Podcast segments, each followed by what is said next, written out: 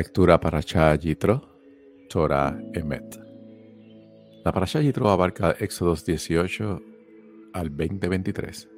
La Haftará Isaías 6.1, 7.6 y 9.5 al 6. Parashá Yitro. Yitro, sacerdote de Midian y suegro de Moche, tomó conocimiento de todo lo que había hecho Elohim por Moche y por su pueblo Israel Paréntesis. Supo acerca del maná que les proveyó como alimento, supo acerca de la fuente de agua que milagrosamente los acompañaba, y acerca del triunfo contra Amalek. Y por sobre todo, cierra la explicación, que Hashem sacó a Israel de Egipto. El suegro de Moche, Itro, tomó a Zipora, esposa de Moshe, y sus dos hijos, o sea, los dos hijos de Moche y Zipora, uno de los cuales se llamaba Gershom, significando extranjero fui en mi tierra o en tierra extraña. Y el otro se llamaba Eliezer, significando el Elohim de mi padre, me ayudó y me salvó de la espada de Paró. De modo que el suegro de Moche, Tro, acompañado por la esposa y los hijos, fueron al encuentro de Moche que estaba acampando junto al monte de Elohim y le dijo a Moche, paréntesis por medio de un emisario, yo, tu suegro Itro, vengo a verte con tu esposa y tus dos hijos. Moche salió a recibir a su suegro, se inclinó ante él, paréntesis, en señal de saludo, cierra paréntesis, y lo besó. Se consultaron mutuamente por su bienestar e ingresaron a la tienda. Moche le relató a su suegro todo lo que Hashem había hecho a Paró y a los egipcios en favor de Israel y todos los problemas que encontraron en el camino. Paréntesis, en referencia al cruce del mar y la guerra contra Amalek. Cierra la explicación. Como Hashem los libró. Y Tro se alegró por todo el bien que Hashem hizo a Israel y que los liberó de la mano de Egipto. Exclamó Itro, bendito es Hashem, quien los salvó de la mano de Egipto y de la mano de Paro quien rescató al pueblo del poder opresor de los egipcios. Ahora reconozco que Hashem es más grande que todos los dioses, pues todo lo que tramaron contra ellos recayó sobre los egipcios mismos. Entonces el suegro de Moshe, Tro tomó una ofrenda Ola y ofrenda Shelamim, paréntesis, Levíticos 1.1 y 3.1 como referencia, para Elohim. Aarón y todos los ancianos de Israel fueron a comer pan con el suegro de Moshe ante Elohim. Al día siguiente, Moshe se sentó para juzgar. La gente, mientras todo el pueblo permanecía parado alrededor de Moshe, paréntesis, esperando su turno para ser atendidos. Desde la mañana hasta el anochecer, el suegro de Moshe vio, paréntesis, el fastidio que ese proceder, le provocaba al pueblo. Y le dijo, ¿qué es esto que haces al pueblo? porque estás sentado solo tú mientras toda la gente permanece de pie alrededor tuyo desde la mañana hasta el anochecer? El pueblo viene a verme para averiguar cuál es la voluntad de Hashem, responde Moche a su suegro. Cuando tienen alguna cuestión, vienen a mí y yo juzgo entre ellos y les doy a conocer los estatutos de Elohim y sus leyes. El suegro de Moche le dijo, no es correcto tu proceder, pues sin duda te cansarás tanto tú, así como el pueblo que está contigo. El trabajo sobrepasa tu fuerza, no puedes hacerlo tú solo. Ahora, escucha mi voz, te aconsejaré, y que Elohim esté contigo. Serás el, intermediario del pueblo ante Elohim. Tú le presentarás esas disputas a Elohim, a ellos. Les advertirás acerca de los decretos y las leyes, paréntesis que deberán observar. Les indicarás cómo deberán conducirse y qué deberán hacer. Busca entre todo el pueblo hombres ricos, temerosos de Elohim, hombres sinceros que detesten que su patrimonio esté en litigio. Deberás nombrar líderes que estarán a cargo de grupos de mil personas, líderes que estarán a cargo de grupos de de 100, líderes sobre grupos de 50 y sobre grupos de 10. Paréntesis, si el pueblo eran 600 mil hombres, significa que había 600 líderes de 1000 y 60 mil líderes de 10. Era una estructura piramidal cuyo vértice superior era Moshe. Cuando una causa no podía ser solucionada por una instancia menor, pasaba a la, inmediatamente a la superior. Si era la explicación de la Torah en Metz, versículo 22. Que ellos administren la justicia del pueblo en forma regular y que todo asunto de envergadura lo deriven a ti. Así ellos compartirán la carga y te facilitarán las cosas. Si aceptas esto y si Elohim concuerda, podrás resistir. Y, esta gente por su parte podrá retornar en paz a su destino. Moche tomó el consejo de su suegro e hizo todo lo que le dijo. Moshe seleccionó de entre todos los israelitas hombres económicamente pudientes y los designó jefes del pueblo. Los nombró líderes de mil personas, líderes de cien, líderes de cincuenta y líderes de diez. Ellos eran encargados de mediar entre la gente en todo momento. La cuestión difícil la derivaban a Moshe, pero toda cuestión pequeña la resolvían ellos mismos. Entonces Moshe despidió a su suegro y regresó a su tierra. 19. Israel llega al Sinaí. El primer día del tercer mes desde la salida de los israelitas de Egipto, en este mismo día llegaron al desierto del Sinaí. Salieron de Refidim y arribaron al desierto del Sinaí. Acamparon en el desierto. Israel acampó allí, frente al monte. Paréntesis. La presión es en singular Israel acampó allí. Alude al espíritu de hermandad y armonía tan típico del pueblo hebreo en los momentos cruciales de su historia. Si era la explicación. Moche asciende al Sinaí. Moche ascendió hacia Elohim. Hashem lo llamó desde el monte diciéndole, Así le hablarás a la casa de Jacob. Paréntesis, alusión a las mujeres y les dirás a esto a los hijos de Israel. Paréntesis, alusión a los hombres. Ustedes vieron lo que le hice a Egipto y cómo los llevé a ustedes sobre las alas de águila y los traes hacia mí. Ahora, si escuchasen atentamente mi voz y cumpliesen mi pacto, serán para mí el más preciado tesoro entre todos los pueblos, pues toda la tierra es mía. Ustedes serán para mí un reino de ministros y una nación sagrada. Estas son las palabras que deberás transmitir a los israelitas. Fue Moche y citó a los ancianos del pueblo y expuso ante ellos todas estas palabras que le ordenara Hashem. Entonces todo el pueblo respondió unánimemente, haremos todo lo que te dijo Hashem. Y Moche le transmitió a Hashem las palabras del pueblo. Hashem le dijo a Moche, yo vendré hacia ti en una espesa nube para que el pueblo escuche mientras yo hablo contigo, y así creerán también en ti para siempre. También que parece superfluo, vine a dar el siguiente sentido. Creerán en ti y también en los profetas que te sucederán. Y Moshe le transmitió a Hashem la respuesta del pueblo.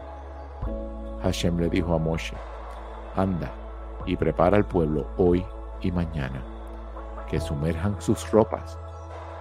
El proceso de purificación requiere sumergir el cuerpo y también las ropas en una migbe. Migbe son piscinas cuyas aguas provienen de una fuente natural y fluyen por sí mismas. El agua de lluvia. La piscina debe contener como mínimo 40 sea de agua, aproximadamente 500 litros. Esa misma denominación se aplica a todo conjunto de agua capaz de purificar ríos, manantiales, etc. Si era la explicación de la Torah en Med. Para el tercer día, pues el, al tercer día Hashem descenderá sobre el monte Sinaí a la vista de todo el pueblo. Paréntesis, de aquí se desprende que no había ciegos entre ellos, si era la explicación. Deberás poner límites alrededor del monte para el pueblo advertirán, cuídense de subir al monte o tocar su perímetro. El que toque el monte morirá. Que ninguna mano lo toque, pues será apedreado o derribado, tanto sea animal o persona, no quedará con vida. Cuando suena el shofar, paréntesis, cuerno de carnero, será una señal que la divina presencia se ha alejado y entonces, era la explicación, podrán ascender al, al monte. Oche descendió del monte hacia el pueblo y santificó al pueblo. Ellos sumergieron sus ropas y él, Moshe, les dijo, prepárense para un periodo de tres días, no tengan relaciones maritales. La idea era que a cabo de los tres días de abstención, las mujeres estuvieran aptas para purificarse para recibir Torah, la Torah, pues la mujer que ha tenido relaciones podría perder el semen y eso la tornaría impura. Pero a partir del tercer día de relación, el semen pierde su capacidad como agente fertilizador y como ello también su capacidad como agente de impureza. Cierra la explicación de la Torah en Met, versículo 16. Resulta que al tercer día, al, al despuntar la mañana, hubo truenos y relámpagos, una espesa nube sobre el monte y un sonido muy fuerte de shofar. Todo el pueblo que estaba en el campamento se estremeció. Entonces Moshe sacó al pueblo del campamento al encuentro de Elohim y se pararon al pie del monte. Y todo el monte del Sinaí humeaba, pues Hashem había descendido sobre él en fuego, y su humo subía como el humo del horno. Todo el monte se estremeció mucho, el sonido del shofar se hacía cada vez más fuerte. Moshe hablaba y Elohim le respondía respecto de la voz. Paréntesis, o sea, cuando Moshe hablaba, cuando le transmitía los mandamientos al pueblo, Hashem hacía que la voz de Moche tomara más ímpetu. Según la explicación de la Torah en Met, versículo 6. Hashem descendió sobre el monte del Sinaí, a la cumbre del monte. Hashem citó a Moshe a la cima del monte. Y Moshe ascendió. Hashem le dijo a Moshe, desciende y advierte a la gente que no rompan filas para ver la divinidad. Caerá una multitud de ella si lo hacen. Incluso los Koanim, paréntesis sacerdotes, que se acerquen a Hashem, que se santifiquen para que Hashem no haga estragos contra ellos. Moshe respondió a Hashem, el pueblo no ascenderá al monte Sinaí, pues tú ya nos advertiste diciendo, pon límites al monte y santifícalo. Hashem le dijo, anda y desciende y luego ascenderás tú y Aarón contigo. Pero los sacerdotes y el pueblo que no pasen los límites para ascender hacia Hashem, no sea que provoque estragos contra ellos. Moshe descendió hacia el pueblo y se lo dijo. Capítulo 20.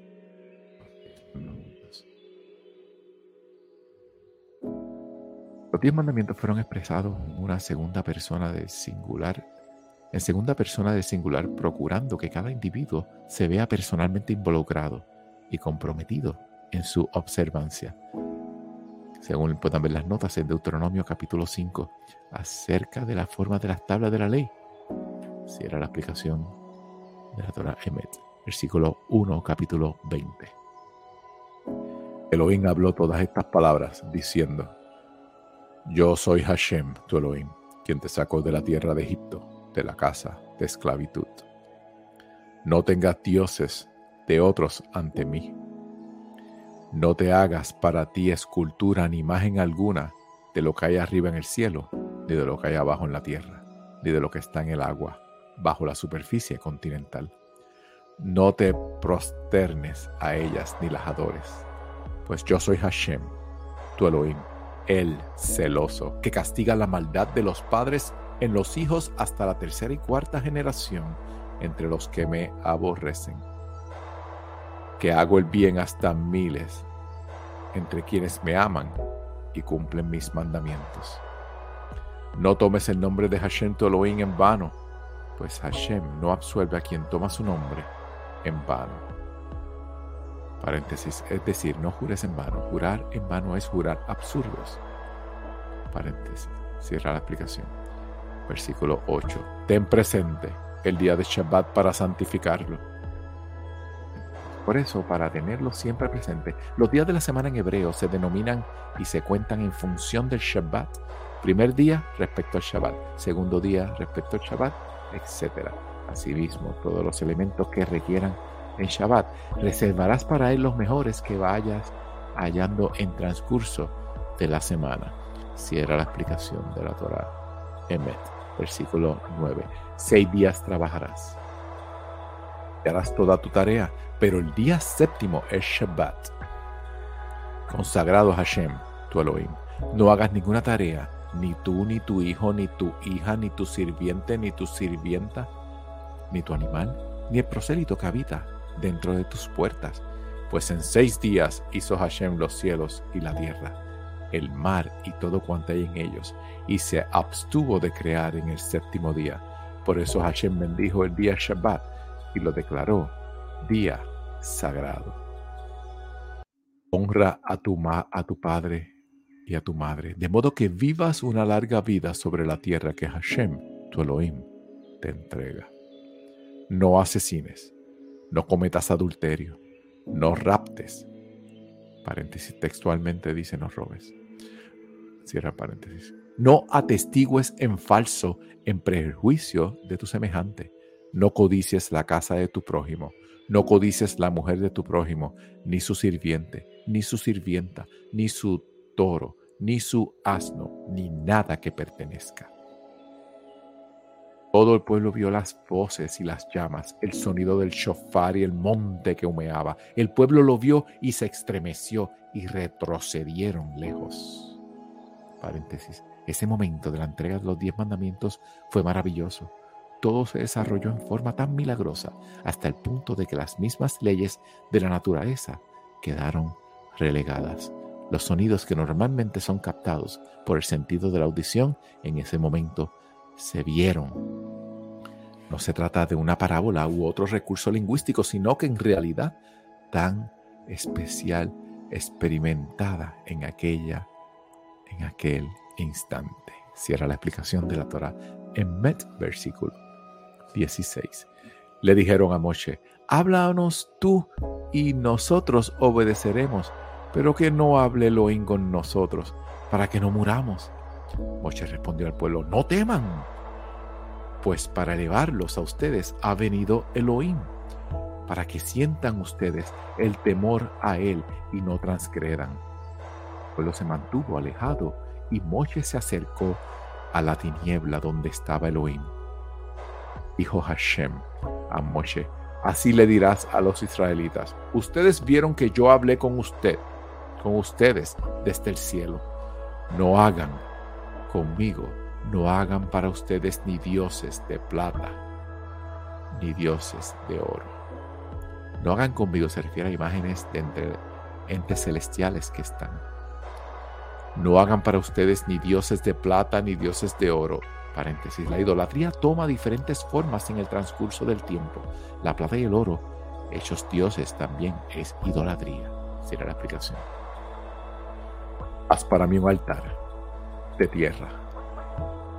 Y junto a él sacrificarás tus ofrendas Olá y tus ofrendas Shelamim, tu ganado mayor y menor, y en el lugar donde yo permita mencionar mi nombre, vendré hacia ti y te bendeciré.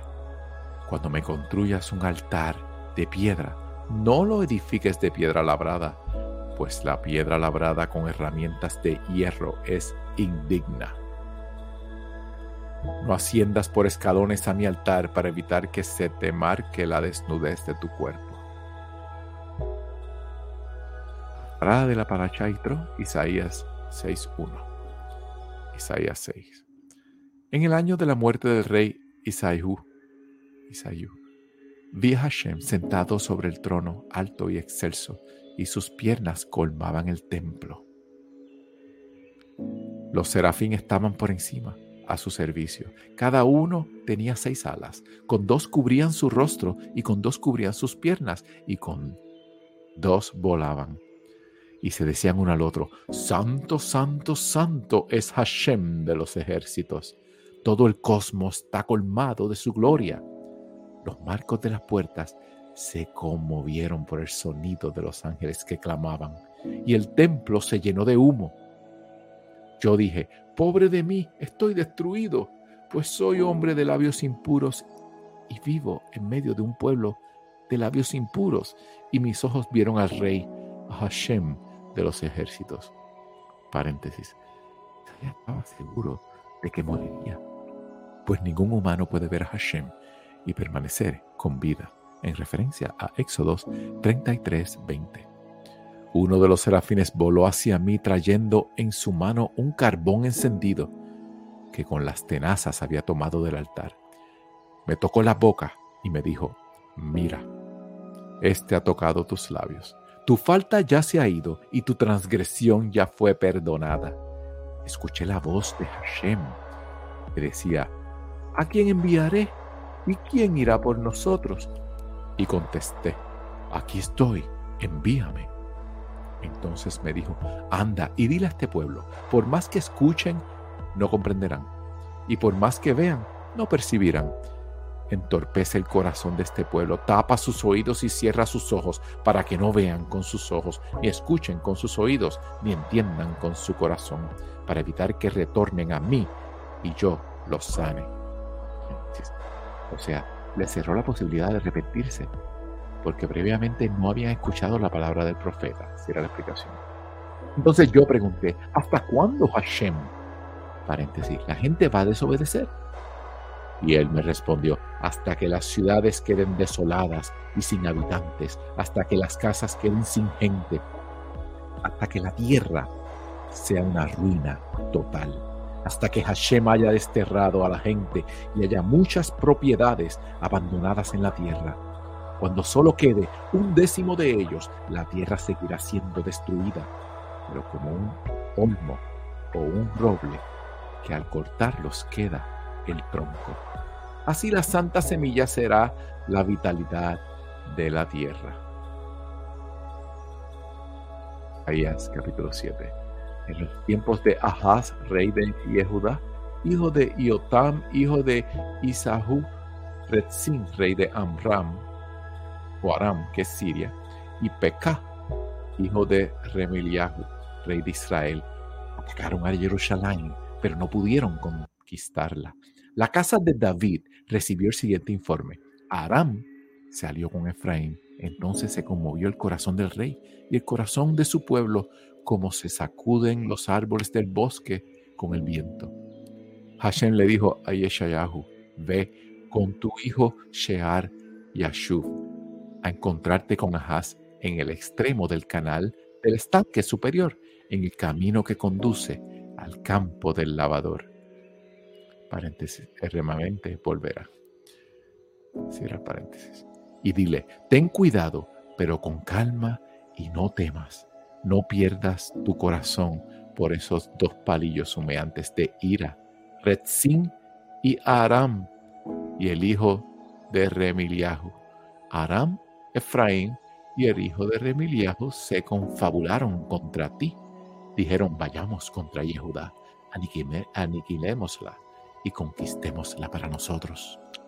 Y designemos como rey de ella al hijo de Tabal. Porque no? Isaías capítulo 9, la salvación. Porque nos ha nacido un hijo, nos fue dado un niño que llevará la autoridad sobre sus hombros. El consejero maravilloso, el poderoso, Padre eterno, lo llamará príncipe de paz.